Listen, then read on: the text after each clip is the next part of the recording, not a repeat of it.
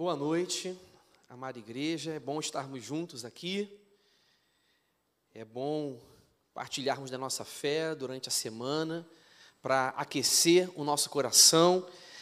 E nesse tempo que antecede o Natal, o nosso coração ele já vai se preparando, ele já vai se alegrando na expectativa dessa mensagem natalina de que veio ao mundo uma criança, a criança que nasceu a criança que nasceu para nós, nos nasceu, e com e como dádiva de Deus para trazer benefícios de alegria liberdade às nossas vidas. Eu gostaria de ler com vocês, nesse espírito natalino, eu gostaria de ler com vocês a profecia de Isaías, capítulo 9, a partir do versículo 1, texto que mostra esse profeta ele visualizando, vislumbrando antecipadamente, alguns séculos antes, 700 anos antes aproximadamente, vislumbrando e saudando o dia da vinda do Senhor.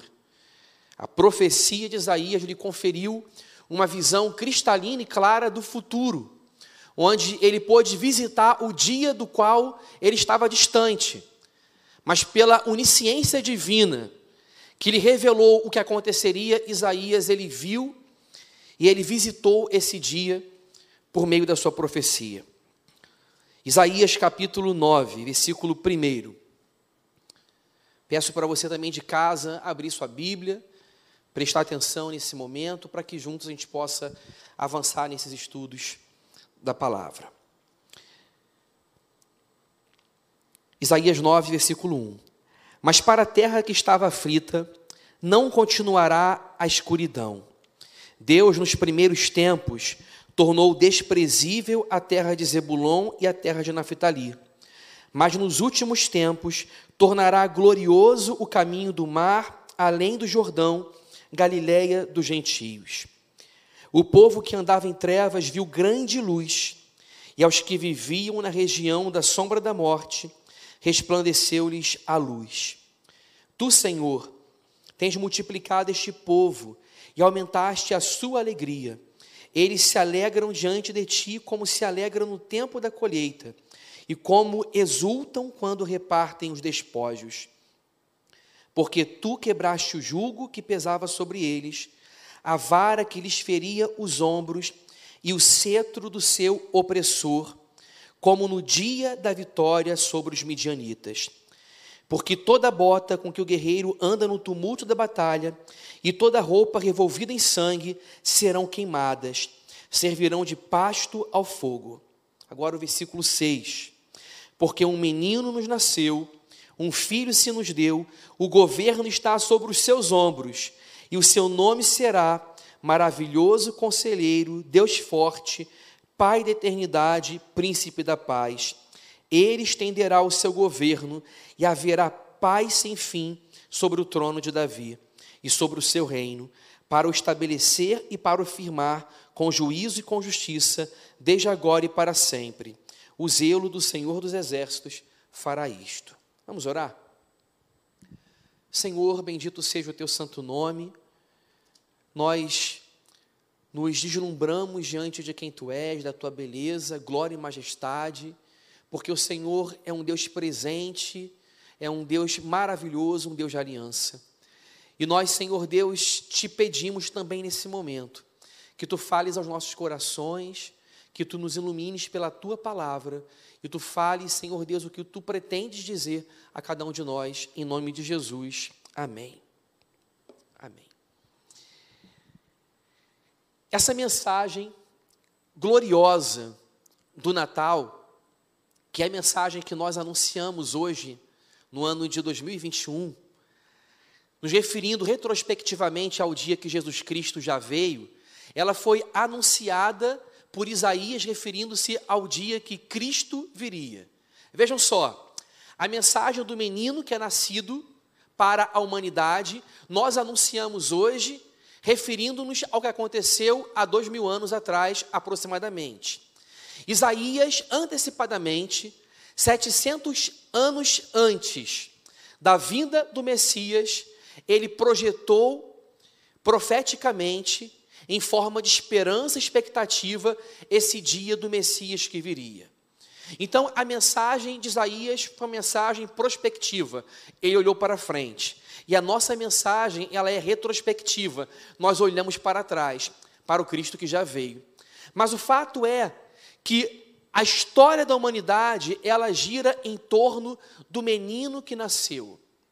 Do menino que nasceu, que foi concebido sobrenaturalmente no útero de Maria, que foi concebido pelo Espírito Santo, e que, sendo concebido, nasceu e foi colocado dentro de uma manjedoura, envolto em panos, e que não viveu na honraria e na glória dos palacetes, mas viveu na simplicidade de um estábulo, não asseado, não limpo, um lugar sujo, porque todas as hospedarias do mundo estavam fechadas, ou particularmente as hospedarias daquele lugar de Belém, circunvizinhança, estavam fechadas e por isso Jesus não teve onde nascer e nasceu na improvisação de uma manjedoura, num lugar onde ficavam os jumentos, os bois, os bodes.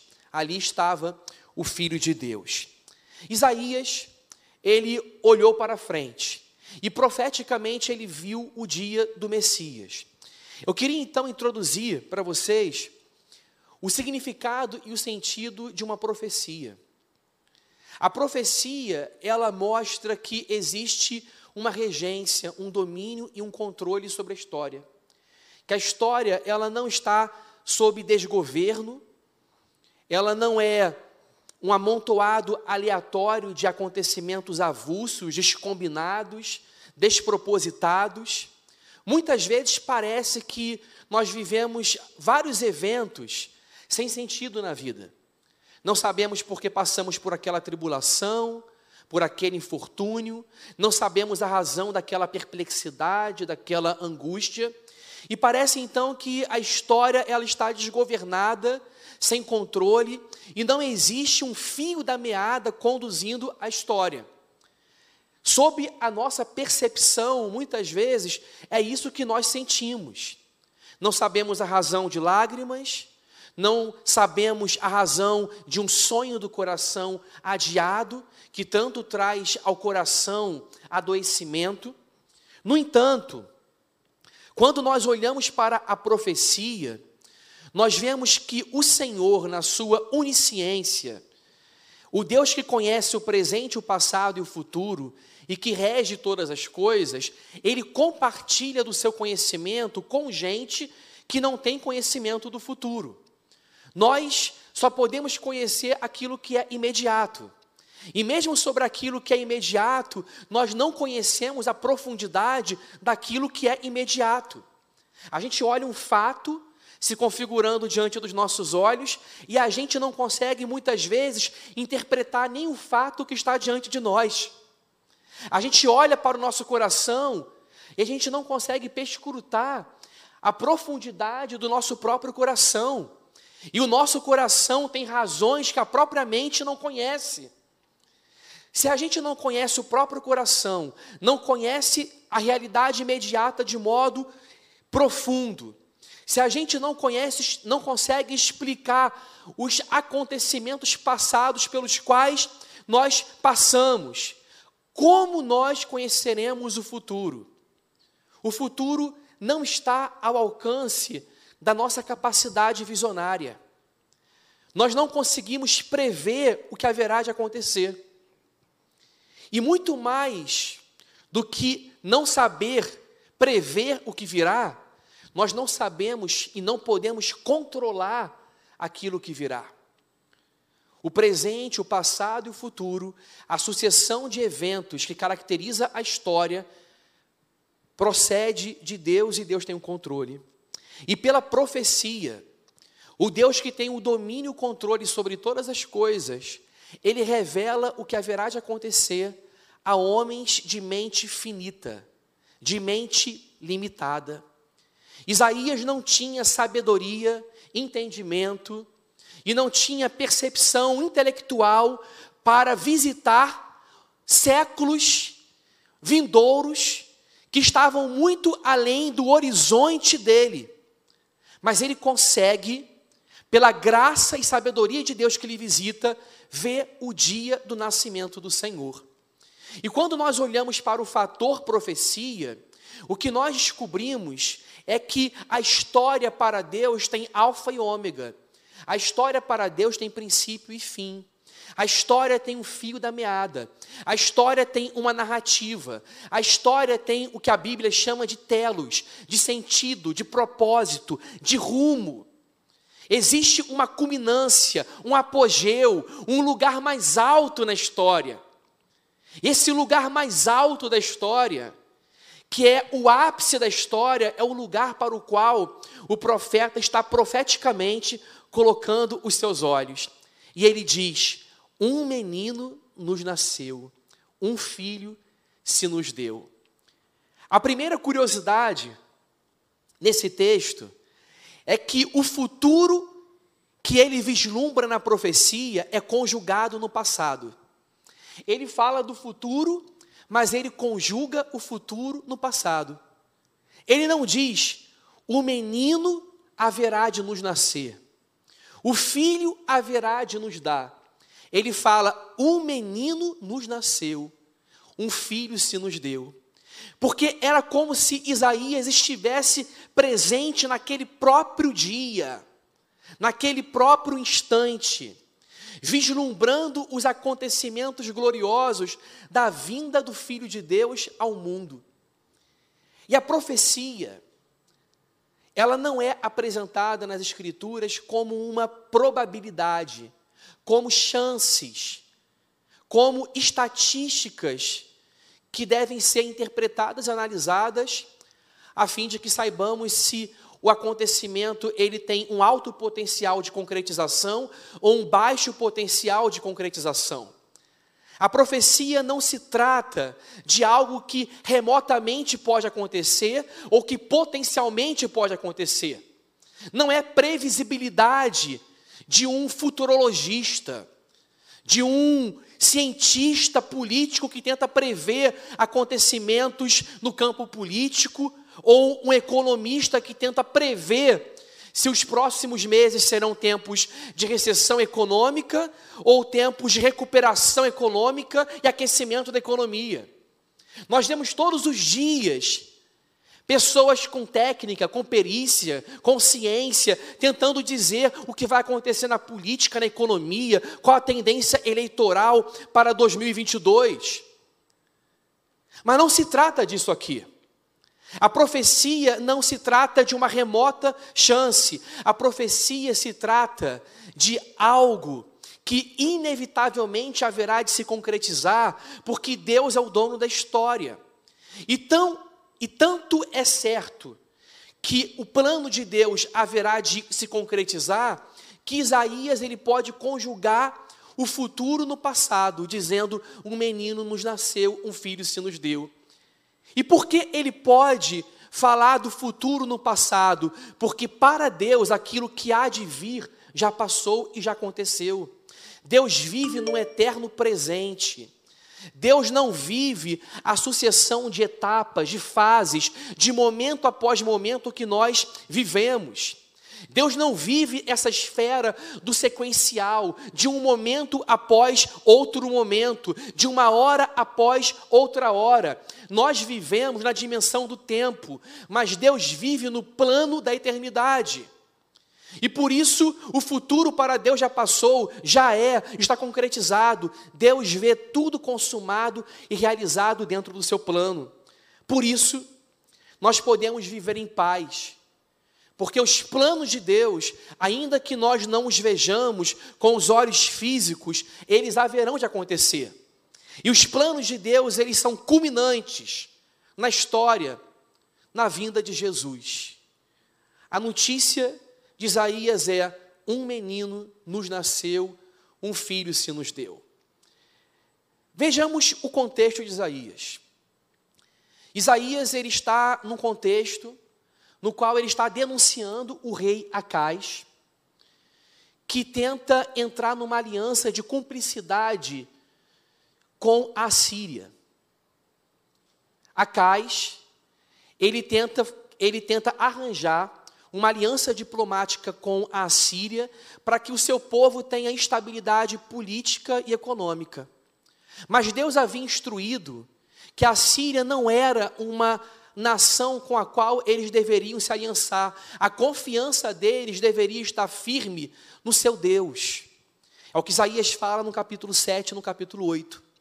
A aliança deles deveria estar firmada e fixada com Deus e não horizontalmente com uma outra nação. Eles deveriam confiar no Senhor. E porque eles confiaram nos seres humanos, em alianças políticas e diplomáticas e não em Deus, eles foram absolutamente tiranizados, invadidos e pilhados pelo adversário. E o texto do capítulo 9 de Isaías fala particularmente sobre a terra de Naphtali e Zebulon. Essas terras elas ficavam no norte de Israel e elas são equivalentes ao que o Novo Testamento mostra que é a Galileia, onde Jesus exerceu o seu ministério. Ou seja, essas terras, Zebulon e Naftali, que são equivalentes à Galileia, no passado elas experimentaram desprezo porque elas foram invadidas pela Síria. Quando a Síria ataca o território de Israel, vindo pelo norte, atacando e entrando no norte, na cidade do norte, Zebulon e Naftali são as primeiras cidades tiranizadas, vítimas de açoite, de vara, do cetro da maldade dos assírios. E por isso essas cidades experimentam pilhagens. Portanto, o profeta está dizendo o seguinte: no passado, essas cidades, Zebulon e Naftali, elas experimentaram pilhagem, escuridão, experimentaram morte, desolação e falta de esperança. No entanto, estas cidades que experimentaram no passado desolação, desespero, perplexidade, angústia, pilhagem, tirania dos assírios, experimentará no futuro dias de alegria, dias de liberdade, porque a luz haverá de resplandecer sobre essas cidades. O evangelista Mateus, no capítulo 4, versículo 15, ele reconhece que a vinda de Jesus, exercendo o seu ministério na Galileia, é o exato cumprimento da profecia do capítulo 9 de Isaías. Porque a Galileia era correspondente a Zebulon e Naftali. Por isso, Mateus 4,15 fala o seguinte: terra de Zebulon e terra de Naftali, caminho do mar, além do Jordão, Galileia dos gentios. O povo que jazia nas trevas viu uma grande luz. Aos que estavam detidos na região da sombra da morte, a luz raiou. A luz resplandeceu sobre a escuridão de Zebulon e Naftali.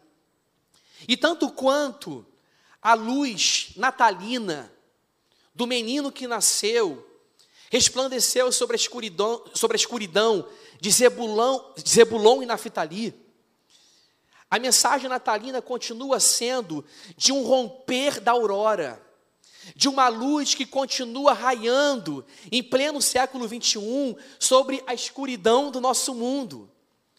Zebulon e Naftali não são tão diferentes das cidades do Brasil, das cidades europeias, da África, das favelas do Rio de Janeiro.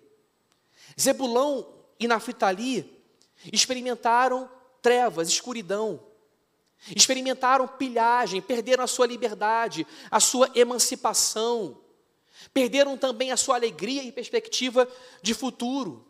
E nós vivemos tempos assim, sombrios de falta de perspectiva de futuro, de muita prosperidade econômica, mas ao mesmo tempo também tempos de escravidão. Pessoas são escravas de paixões, de vícios, escravas dos seus próprios impulsos. Perderam a sua liberdade porque não conseguem fazer aquilo que uma alma nobre deveria desejar e são traídas pelos seus próprios desejos. Vivemos um tempo de epidemias de divórcios, de pessoas que não se entendem, que não cumprem a sua palavra e os seus votos. Vivemos um tempo de morte da história. As pessoas não sabem quem são, de onde vieram e para onde vão. Nós vivemos tempos onde as pessoas estão experimentando a tirania não da Síria, mas a tirania da falta de alegria, ou uma alegria sempre condicionada a experiências de adrenalina, uma alegria que não se vive na quietude, no sossego, a pessoa tem que estar sempre em movimento o tempo todo. Sobre Zebulon e Naftali a luz brilhou. E como essa luz resplandeceu? Isaías é específico dizendo que essa luz despontou como uma aurora de um novo dia para Zebulon e Naftali quando o menino nasceu. Esse é o contexto. Como que essa luz brilhou para as cidades de Israel, para Zebulon e Naftali que viviam trevas, escuridão no passado, a pilhagem do cativeiro assírio. Como que essa luz brilhou? O menino nasceu. Essa é a notícia. E o texto fala: o menino nos nasceu, o filho se nos deu. Vejam que estruturação gramatical curiosa. Imagine que você tenha uma filha, você acompanha a gestação, a sua filha nasce, e quando nasce você fala: A minha filha me nasceu. Esse pronome nos nasceu, o filho se nos deu, que denota algo reflexivo, porque o filho foi dado para nós. O menino nasceu para nós, denota que esse menino é um presente de Deus para o mundo. O profeta não fala simplesmente que o menino nasce, o profeta fala que o menino nos nasceu, que o filho se nos deu. Jesus, ele é dado como um presente, como uma oferta de Deus ao mundo. E Deus, que vive consigo mesmo em plenitude de alegria e felicidade, na relação onipotente de uma Santíssima Trindade, ele vive a experiência da comunidade, Pai, Filho e Espírito Santo. E quando Deus ele dá uma oferta ao mundo, ele não procura um presente fora da relação da Trindade. Ele encontra uma dádiva dentro de si mesmo, da comunidade da Trindade. Deus ele se oferece a si mesmo ao mundo, o Pai oferece o seu único filho. Deus não cria uma criatura nobre para oferecer uma criatura nobre. Jesus não é a primeira criatura de Deus. Jesus é Deus com Deus e luz de luz. É coeterno com o Pai. Deus não cria uma criatura nobre, Deus não dá alguém da nossa espécie, ou simplesmente da nossa espécie, sem natureza divina para nos salvar. Deus não oferece um anjo, que também é uma criação divina e nobre, como o querubim, que é um guardião da santidade de Deus. Deus não procura uma criatura fora de si. Deus ele encontra na comunidade da Santíssima Trindade a oferta que ele vai dar ao mundo e ele nos oferece a si mesmo na forma do nascimento do próprio Deus no mundo. O Deus que é eterno, ele nasce. Não estou dizendo que a divindade nasce, que a divindade passa a ter origem a partir do nascimento de Jesus. Eu estou dizendo que a divindade que é eterna, assume uma natureza humana e passa a ter uma existência humana sujeita ao tempo, ao espaço, às fragilidades e limitações do nosso mundo. O Deus eterno vem para o tempo, para viver um momento de cada vez, uma etapa de cada vez, para ter sede, para beber água, para dormir na polpa de um barco para caminhar. E exaurido da caminhada, pedia à mulher samaritana: dá-me de beber. Para ter fadiga, cãibras, para viver a experiência de ser castigado pelo sol inclemente de Israel, Jesus ele veio para ser um homem perfeito, para aprender a profissão da maçonaria do Pai para ser ninado no colo de Maria, para ser colocado para golfar. O Deus criador dos céus e da terra, que maturou as galáxias, todo o universo, com 100 bilhões de galáxias, cada uma das quais com bilhões de estrelas. Esse Deus se fez um menino, ele se reduziu ao tamanho de um útero e de uma manjedoura. Um menino nos nasceu. Deus não cria a oferta. Deus, ele vê a oferta na comunidade da Santíssima Trindade. E acontece o que os teólogos chamam de pacto eterno de Deus. Na Santíssima Trindade, Deus faz um pacto consigo mesmo. E o Pai, ele diz para o filho: Eu vou enviá-lo ao mundo como dádiva como oferta propiciatória para o perdão dos homens. E o filho fala amém. O filho diz: Eu aceito, com regozijo e alegria, a missão de ser a dádiva, a oferta e o ofertante. E o Espírito Santo, na comunidade da Santíssima Trindade, ele fala: Eu abrirei os olhos, eu convencerei da justiça, do pecado e do juízo. Essa é a história do Evangelho. Um menino nos nasceu, um filho se nos deu. E essa linguagem de Isaías é uma linguagem de anúncio de um Messi, de um rei que vai nascer. Que vai nascer, mas que ele concebe como já nascido. Porque o futuro é conjugado no passado, mas a linguagem aqui é toda de realeza. É como se ele estivesse denunciando a Cais, um mau rei, o rei que fez diplomacia com a Síria e dizendo que haverá um verdadeiro rei, que cumprirá os propósitos de Deus, não por aliança diplomática, não confiando nos seres humanos, não confiando em outra nação, mas o rei verdadeiro será um menino que vai concretizar o plano de trazer paz, prosperidade para Israel e para o Israel de Deus. E aí então o texto, ele mostra os atributos desse menino. Antes de anunciar os nomes do menino, Isaías anuncia que o governo está sobre os seus ombros. O que significa isso? Já havia sido dito anteriormente de Zebulon e Naftali. Eles foram invadidos, pilhados pela Síria.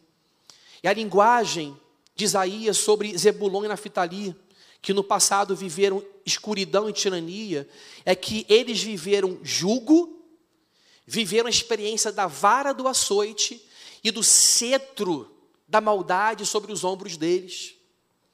E agora, o menino, ele haverá de corrigir o problema da falta de liberdade. Ele ouvirá os gemidos da humanidade, do mesmo modo que Deus ouviu o povo de Israel enquanto gemia. Isaías usa essa linguagem do Êxodo para mostrar que o Deus que viu o açoite, a tirania e o cetro do povo escravo no Egito é o mesmo Deus que haverá de visitar Zebulon e Naftali e com ela o mundo nos dias vindouros para quebrar o cetro, para terminar com a opressão e com a tirania, para vencer o mundo, a carne e o diabo. Então, é anunciado que o governo está sobre os seus ombros. Aquele povo, tanto quanto aquele povo, e o povo de Israel e o povo de hoje, vive a experiência do peso nos ombros. Quando há tensão, quando há pesos demasiados, angústias que atravessam o coração e que não saem do coração, nós sentimos invariavelmente dor e tensão nos ombros. Nós sentimos peso, carga. Mas o anúncio é que o menino tomará sobre si o governo, o governo estará sobre os seus ombros. Portanto, eu entendo que esse texto está nos dizendo o seguinte: troque a sua mochila pesada, o seu fardo pesado, pelo meu jugo que é suave e leve, o governo está sobre os meus ombros.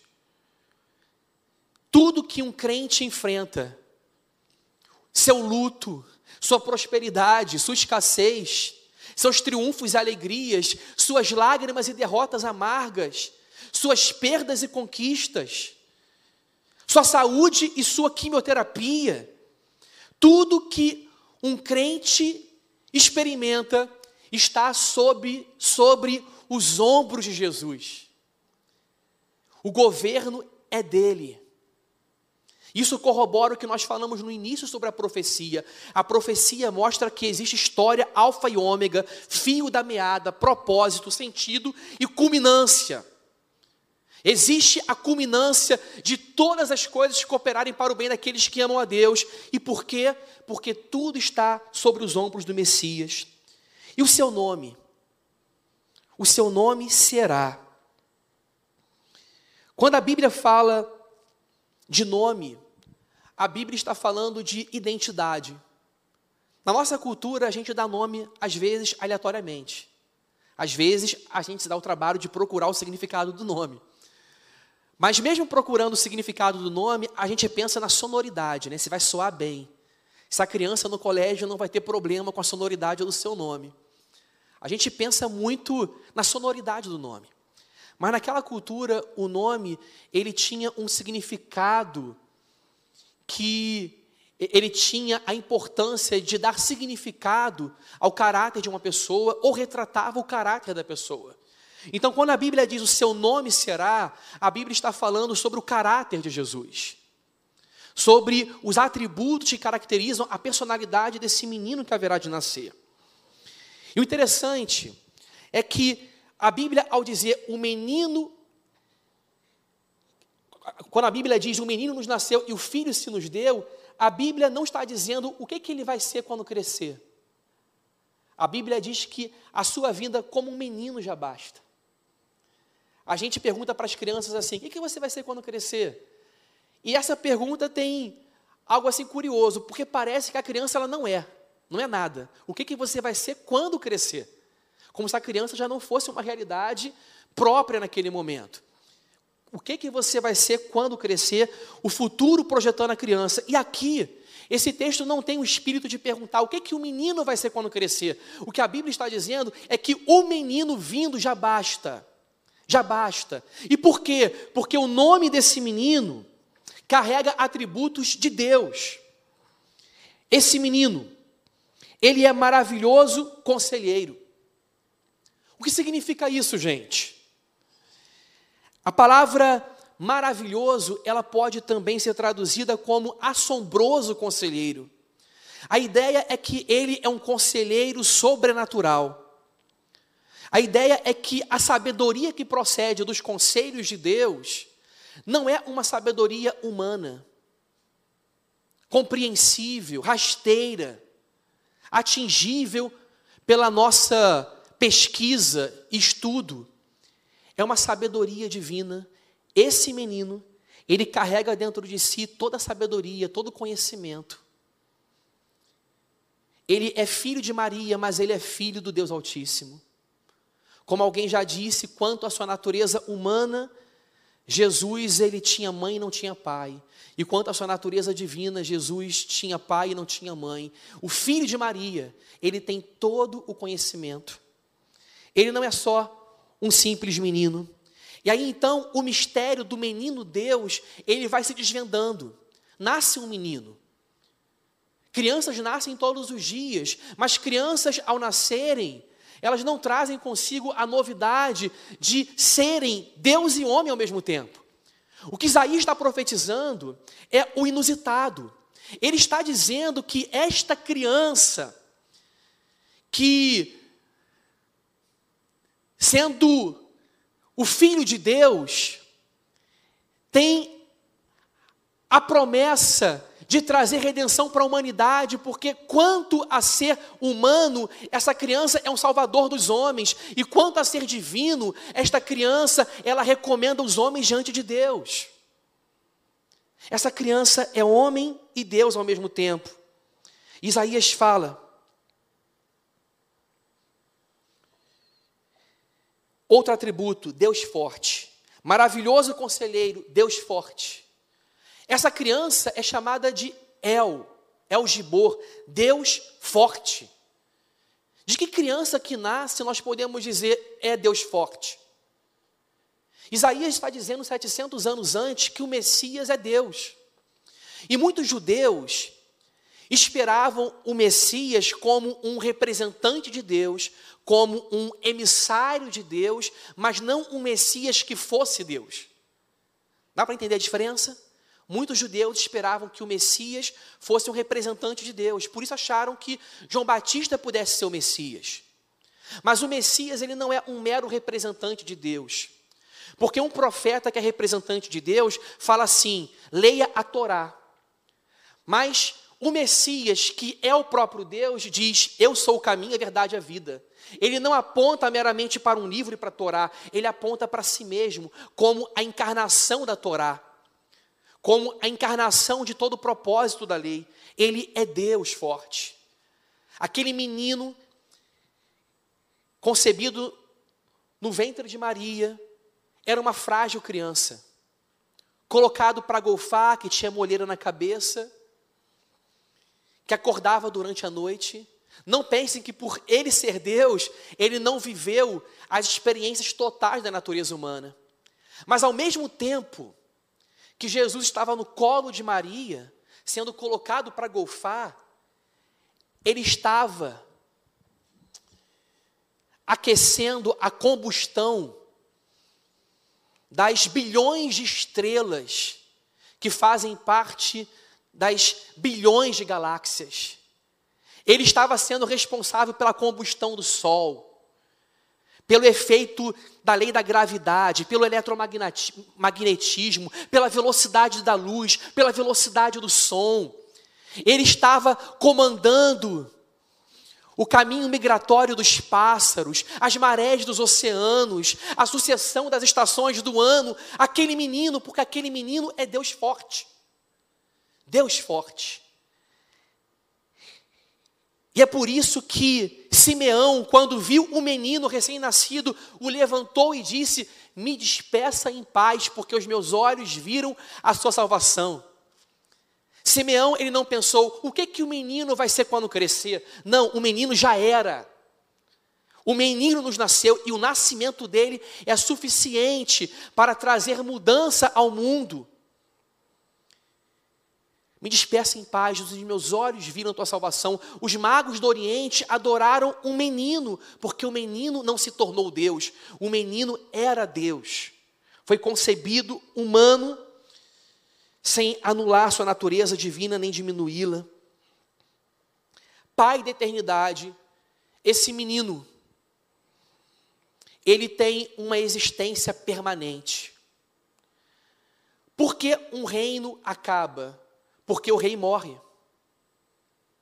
Um reino acaba porque o rei morre. Há uma sucessão de há uma sucessão determinada pelo processo da hereditariedade. Davi morreu e Salomão veio. Salomão morreu e veio o seu filho, Roboão, que dividiu o reino. Como que Deus promete para Davi um reino eterno se os filhos de Davi eles têm a semente do pecado da morte. É porque existe um filho de Davi. Alguém que pela genealogia humana vem do tronco de Jessé e de Davi, que tem dentro de si a semente da eternidade por ser divino. E é por isso que o reino do Messias não termina.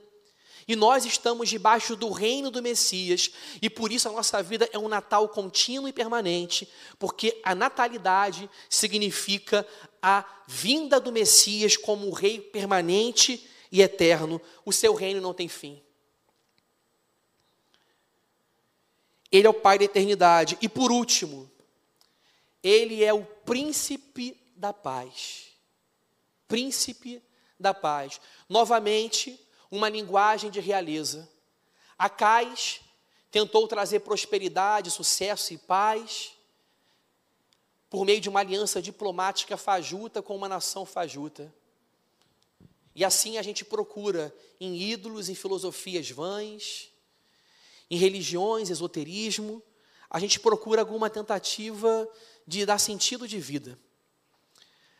Mas Isaías está falando para essas tentativas frustradas que o reinado eterno, que rompe luz contra a escuridão, que traz liberdade e alegria, que faz a Zebulon e Naftali do passado, da pilhagem e da tirania, se tornar a Zebulon e Naftali do futuro, visitada pelo Messias. O que faz a mudança do mundo, a viragem do mundo, é a vinda de um menino. Um menino que é maravilhoso conselheiro, Deus forte, Pai da eternidade e príncipe da paz. Principado de paz, principado de integridade. Paz, shalom na Bíblia significa integridade, não fratura, inteireza. O nosso mundo está todo dividido. Homens contra mulheres, divisões de raças, etnias, de espectros políticos, violências, ataques, truculência, ódio. Mas quando o Messias traz o reinado de paz, ele rompe o mundo fraturado e traz integridade e inteireza. E é por isso que Paulo vai dizer que de ambos os povos, gentios e judeus, ele rompe o muro da separação e cria um mundo só. Ele tira os muros e cria pontes. Ele cria pontes, integridade. Em Cristo Jesus não há homem nem mulher, escravo e livre, bárbaro e cita, porque a shalom de Deus significa vencer a fratura, a divisão, o mundo cindido, dividido e fraturado e trazer integridade. E Jesus, o príncipe da paz, ele é o mediador entre Deus e os homens, que traz a integridade da relação do homem com Deus de volta restitui a paz original e faz o homem ser amigo de Deus. Mas Jesus também é um mediador entre um ser humano e outro ser humano. Porque havia muros de separação no mundo, homem e mulher, bárbaro e cita, quem tem educação e quem não tem educação, quem é livre e quem não é livre. Mas Jesus quebra os muros e cria ponte. Porque o seu reino, o seu principado é um principado de paz. É paz com Deus e é paz com o irmão. E é paz com o mundo ao nosso redor. É integridade. Ele é o príncipe da paz. Por isso, meu amado irmão, minha amada irmã, se regozije porque o menino nos nasceu. O filho se nos deu. O governo não está sobre os seus ombros, mas sobre os ombros de Jesus.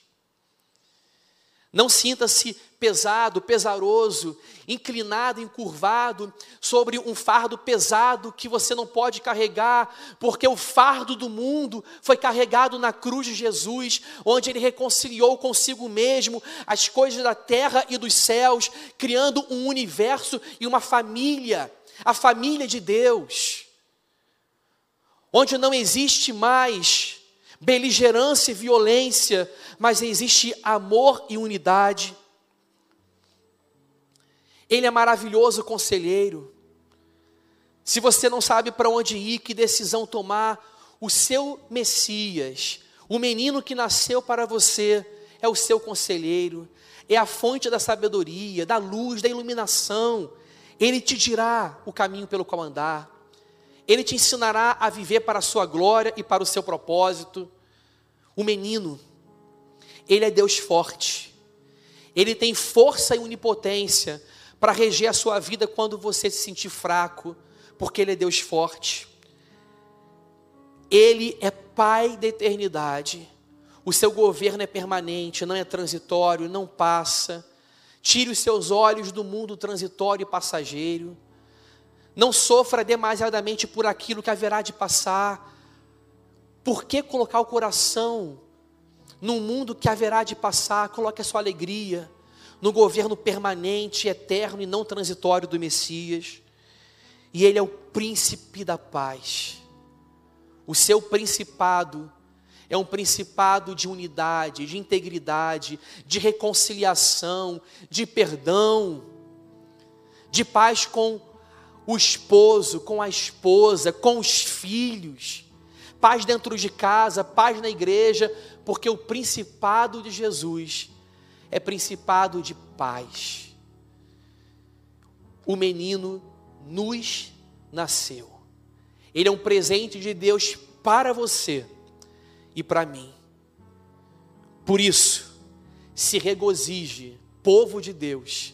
Levante-se, cante, louve ao Senhor, porque a sua salvação já veio. A sua salvação já veio.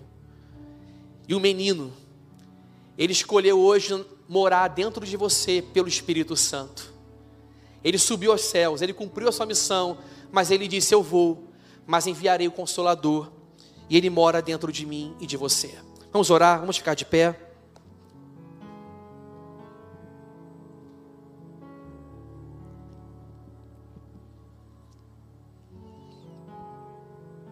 Vamos orar. Agradecer a Deus. Senhor, nós somos total gratidão a Ti. Uma gratidão verdadeira, genuína, mas uma gratidão, Senhor Deus, que não é perfeita. Uma gratidão, Senhor Deus, que deveria ter mais plenitude, que deveria ser mais dilatada que deveria encontrar expressões maiores e mais devotas, devido ao Deus digno que tu és, Senhor, deveríamos nos alegrar mais, mas nos alegramos, Senhor, e te pedimos que o Senhor aumente a nossa gratidão e alegria porque toda a nossa gratidão é pequena diante dessa mensagem e do fato de que o Senhor se fez homem e veio até nós. Obrigado, Senhor, por amor tão grande, tão incompreensível, que excede o nosso entendimento. Obrigado porque nós não merecemos o teu amor e tu nos amaste mesmo assim. Obrigado, Deus, porque o Senhor nos escolheu desde antes da fundação do mundo. Nós não sabemos o que o Senhor viu em nós. Não havia nada em nós que fosse belo, formoso, que te convencesse a nos amar. Nós estávamos mortos em delitos e pecados, estávamos na escuridão e nas trevas, sob tirania, sob cetro de autoridade maligna e perversa, éramos, Senhor Deus, subjugados, com fardos pesados que não podíamos suportar, mas o Senhor decidiu, decidiu tomar sobre o Senhor todo fardo, todo jugo, e na cruz do Calvário o Senhor tomou o jugo de todo o mundo e de todo o universo para nos salvar, para nos trazer uma reconciliação com Deus, com o próximo, com a criação que nós vivemos e que nós fraturamos, depredamos. O Senhor fez com que nós voltássemos ao Éden, ao jardim de Deus. Senhor, obrigado. Obrigado pelo teu amor. E nós te pedimos, Senhor, sobre aqueles corações nos quais o reinado do Messias ainda não entrou. Que o Senhor se revele, que o Senhor abra os olhos, tire as trevas, a escuridão e os fardos, e o Senhor mostre, Deus, quem tu és. Abençoa a tua igreja, cura a tua igreja, das suas enfermidades físicas, emocionais, psicológicas. Visita aqueles que estão acamados, que estão no hospital, aqueles que estão em casa se recuperando. Te louvamos, Senhor, pela recuperação. Te louvamos, Senhor. E te pedimos, Deus, que o Senhor continue, Deus, com os nossos irmãos que se recuperam em seus lares. Obrigado, Deus, pelas portas de trabalho, pela provisão, pelo suprimento, pelo pão de cada dia, pela dispensa cheia. Obrigado também, Deus, quando a dispensa não está tão cheia, mas quando o nosso coração tem fé de que o Senhor vai dar o pão de cada dia. Obrigado, Senhor Deus, pela paz de Jesus, que excede todo entendimento, pela esperança que temos de vida eterna, pela consolação nos nossos lutos, pela comunidade que é a igreja. Obrigado, Senhor Deus, porque a obra missionária, ela está prorrogando, está avançando no mundo e nós te rogamos pelos missionários da nossa igreja e das outras igrejas, para que o reino de Deus chegue aos confins do mundo, pregando a mensagem da natalidade, do Natal, do nascimento de Jesus. É o que nós oramos e agradecemos, te pedindo: venha o teu reino sobre a Barra da Tijuca, sobre a zona sul do Rio de Janeiro, sobre São Paulo, sobre o Nordeste, sobre todo o nosso país, do Iapoque ao Chuí, Senhor, sobre todos os continentes desse mundo, sopra o teu espírito, o teu vento, sobre os quatro cantos da terra, Senhor, e que um reinado de Natal, do principado da paz, daquele que diz: o governo está sobre os meus ombros, possa, Senhor, nascer nesse mundo, até que Jesus Cristo venha, quando se completar o número dos evangelizados, dos eleitos, em nome de Cristo que nós oramos. Amém, Senhor.